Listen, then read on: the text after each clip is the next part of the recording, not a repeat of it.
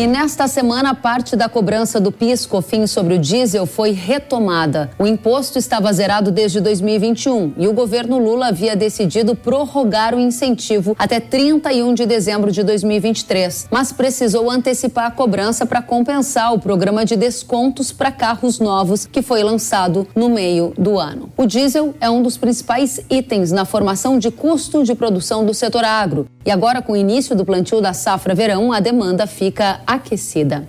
Enquanto isso, no cenário internacional, o petróleo acelerou alta nesta semana. Na terça-feira, a commodity subiu mais de 2% e chegou a superar o patamar de 90 dólares o barril na Bolsa de Londres. Os investidores repercutiram o um anúncio feito pela Arábia Saudita de que irá estender o corte de produção de um milhão de barris por dia por mais três meses. A notícia levou o barril do petróleo a operar nas máximas desde novembro de 2022.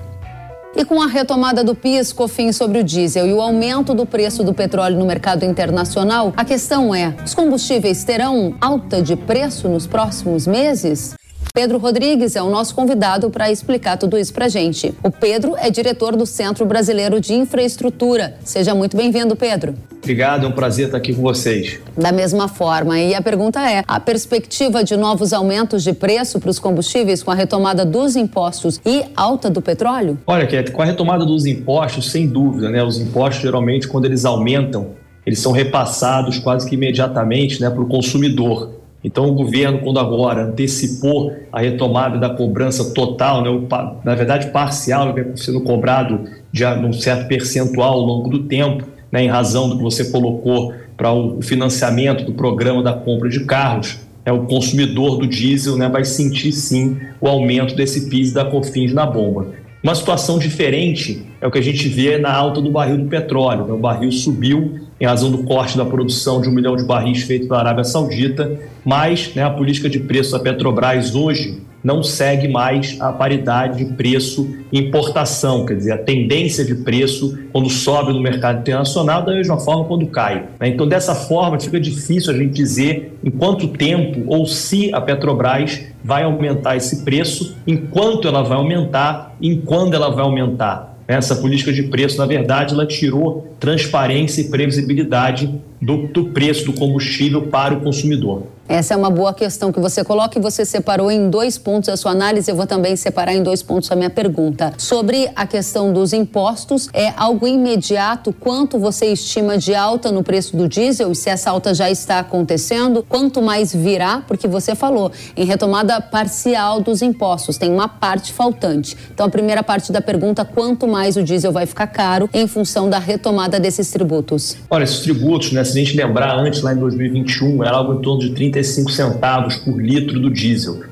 É, então, esse aumento agora ele está algo em torno de 24 centavos. Então, o consumidor pode prever que, vai aumentar, que esse aumento, essa diferença pode chegar até os 35 centavos no dia 31 de, de dezembro de 2023. Quer dizer, essa antecipação foi feita, mas se não tivesse antecipação, é importante colocar. Também, dia 31 de dezembro, o consumidor iria ter a recomposição, né, a reoneração do preço do, do, do, da alíquota de PIS da COFINS sobre o preço do diesel, o que faria o combustível ficar mais caro, dependendo, também é bom a gente colocar, da política de preço, como se comporta o petróleo, de como a Petrobras vai se comportar. Né? A gente poderia ter um aumento, vale lembrar que o PIS e a COFINS é um aumento é, é, não percentual, mas em centavos por litro. Então, se a gente tem uma redução de câmbio, por exemplo, ou uma redução do preço do barril e a gente tem o retorno do PIS da COFINS, pode ser que o consumidor na bomba não sinta tanto esse aumento. Né? E vice-versa. Mas o que a gente está vendo hoje é o contrário. A gente está vendo uma subida no preço do barril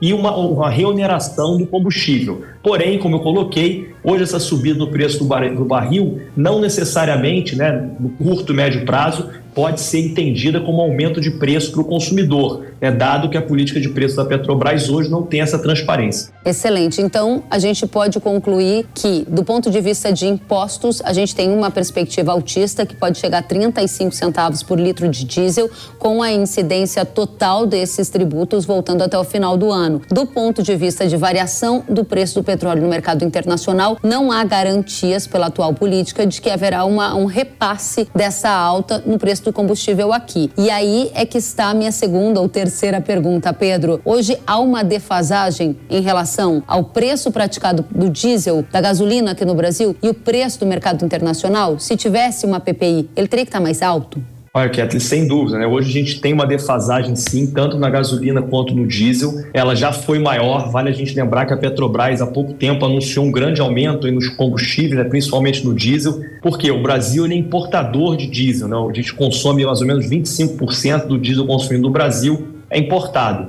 Então, quando a Petrobras começa a fazer, a, a, aplicar uma defasagem muito alta, ou seja, vender combustível diesel mais barato aqui do que no mercado internacional, a gente sempre corre o risco de ter desabastecimento, né? Desabastecimento de diesel não significa que vai acabar diesel nos postos de gasolina, né? Significa simplesmente que alguns postos talvez possam ter determinada dificuldade de comprar o produto, pode faltar por alguns dias, né? E aí a Petrobras realizou esse aumento tentando evitar esse tipo de coisa. É importante dizer que para o consumidor, né, muitas vezes parece bom né, ter uma redução de preço ou uma artificialidade de preço, quer dizer, pagar mais barato. Mas também é importante lembrar que essa conta no final sempre vem. Né? Não é bom a gente ter artificialidade de preços no nível mercado, como acontece com o mercado de diesel, de gasolina, de combustíveis em geral aqui no Brasil. A conta acaba saindo mais cara no final do dia. Quanto que é essa defasagem hoje? Se a gente estivesse em linha com o que está sendo praticado lá fora, o diesel teria que estar tá valendo quanto mais ou menos a mais do que está, Pedro? Olha, é difícil a gente dizer, né, que é sempre o consumidor na bomba qual seria essa defasagem. Na refinaria, quer dizer, quando a Petrobras vende esse combustível para os distribuidores, a gente está falando de uma defasagem em torno de 10% hoje. Ela já foi maior, né, mas hoje estaria em 10%. Agora é importante dizer que quando essa defasagem acontece, né, para o consumidor final, o preço na bomba é sempre livre. Então, muitas vezes a Petrobras aumenta o preço na refinaria, mas determinada distribuidora não repassa todo o aumento, o posto de gasolina também pode não repassar todo, ou uhum. seja, funciona o livre mercado. Sempre que a gente fala dessa defasagem, é o preço vendido pela Petrobras na refinaria, sem a margem da, da distribuidora, sem a margem dos postos de revenda e sem os impostos. Pedro Agro Está começando agora o plantio da safra nova de verão. Nossa maior safra, safra de soja, vai começar a ser semeado e aí a demanda por diesel aumenta. E aumenta também a necessidade de se saber qual é a tendência de preço e se há algum risco de falta. Você mencionou há pouco e eu gostaria de explorar um pouco no detalhe com você qual é a sua previsão para esses próximos meses em relação à oferta de diesel. A gente há semanas atrás viu casos de postos que reclamavam de dificuldade de manter o seu abastecimento total. Isso vai se repetir em função dessa defasagem que você aponta que existe atualmente? Essa defasagem ainda não é tão alta, né? O que aconteceu na última vez, na último aumento da Petrobras, foi um aumento de 16%, a defasagem chegou a quase 30%, quer dizer, chegou a 26%, 21%, 27%. E aí sim o mercado começou a sinalizar essa falta. Eu não acredito né, que a Petrobras vai mexer, deixar esse preço artificialmente mais baixo a ponto de faltar diesel. Eu acho que vai acontecer exatamente o que aconteceu da outra vez. A Petrobras vai ser obrigada a dar um aumento menor ou maior do que foi da última vez. Agora, o que eu acho que é importante é que essa política de preço ela tira uma palavra que você colocou muito bem, que é importante para o produtor, que é importante para o consumidor de diesel, que é a previsibilidade.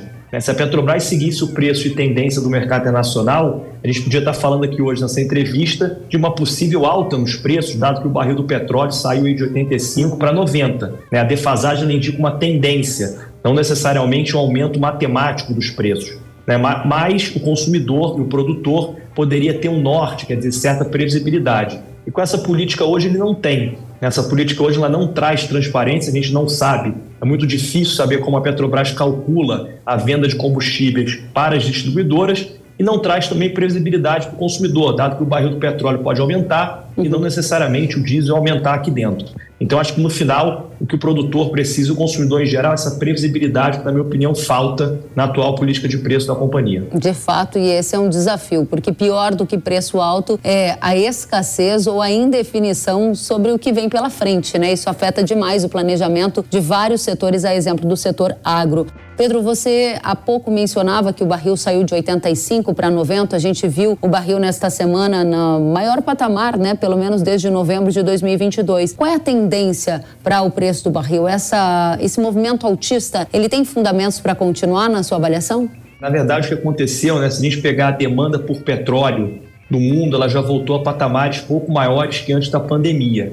É, e, e, nesse momento de mercado, né, em razão de uma série de fatores, principalmente o movimento acelerado de transição energética e pouco investimento de países como os Estados Unidos e outros grandes produtores, né, de empresas, dessas major oils, né, em descoberta e exploração de novos campos de petróleo, isso deu muito poder à OPEP+, né, liderada pela Arábia Saudita e pela Rússia. São dois países que têm um modelo político que não é igual, não é um modelo democrático, não é um modelo em que a decisão de corte, barris ou qualquer outra é feita de forma unilateral. Então esses países hoje eles tentam, de alguma medida, através de corte de oferta, elevar o preço do barril para cima de 85 até 90 dólares, é o que a gente tem visto, mas nada impede deles fazerem mais corte. Né? Volto a falar, esses países hoje são price maker, né, conseguem fazer o preço né, do barril de petróleo em razão da importância da sua oferta de petróleo para o mercado global. Então, eu acredito que se as economias voltarem a crescer, né, principalmente a gente vai ver um barril mais alto aí na casa dos 90, 93 dólares, uhum. talvez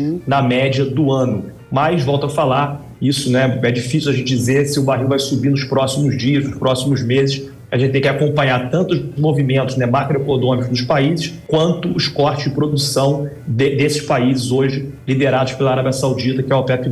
Pedro, tenho mais duas perguntas para você. A primeira para a gente encerrar a discussão sobre diesel. A mensagem objetiva e clara para a audiência do agro que precisa saber sobre preço e sobre abastecimento nesse início do plantio. O cenário base que você desenha para a gente é? Olha, eu acho que o cenário base, a gente, de novo, a gente vai ter um pequeno aumento de preços, né, em razão da retomada, da recomposição desse PIS, dessa COFINS, mas eu acho que o cenário para frente ainda, principalmente em razão do aumento do preço do barril, é nebuloso em razão dessa pouca transparência da política de preço da Petrobras. Muito bem. E quanto à gasolina, porque o setor de etanol, braço forte também do agro, está preocupado com a perda de competitividade de etanol se não houver o reajuste da gasolina à medida que o preço internacional suba. Tem a ver com essa falta de transparência que você coloca. Qual é o cenário base para o consumidor de gasolina? A audiência da Jovem Pan que nos acompanha. É, é o mesmo, o cenário muito parecido, né? Que a gasolina também sofre a defasagem. Só que a gasolina, do ponto de vista ambiental, principalmente para o etanol, ainda é pior, né? porque a gasolina é um competidor do etanol. Então, se você cria artificialidade de preços, ou seja, vende gasolina mais barata do que, do que no mercado nacional, você está dando um sinal de que o etanol está perdendo competitividade. Isso é muito ruim, principalmente, né, não só para o produtor de etanol, como também para o meio ambiente do país como um todo. Excelente. Pedro Rodrigues, diretor do Centro Brasileiro de Infraestrutura, muito obrigado pela sua presença na Jovem Pan News. Volte sempre. Obrigado, foi um prazer estar aqui com vocês, estou sempre à disposição. Obrigada, até a próxima.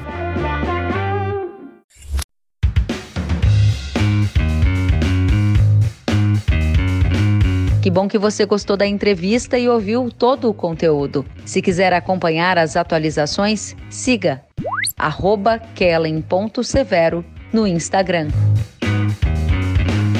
Até a próxima!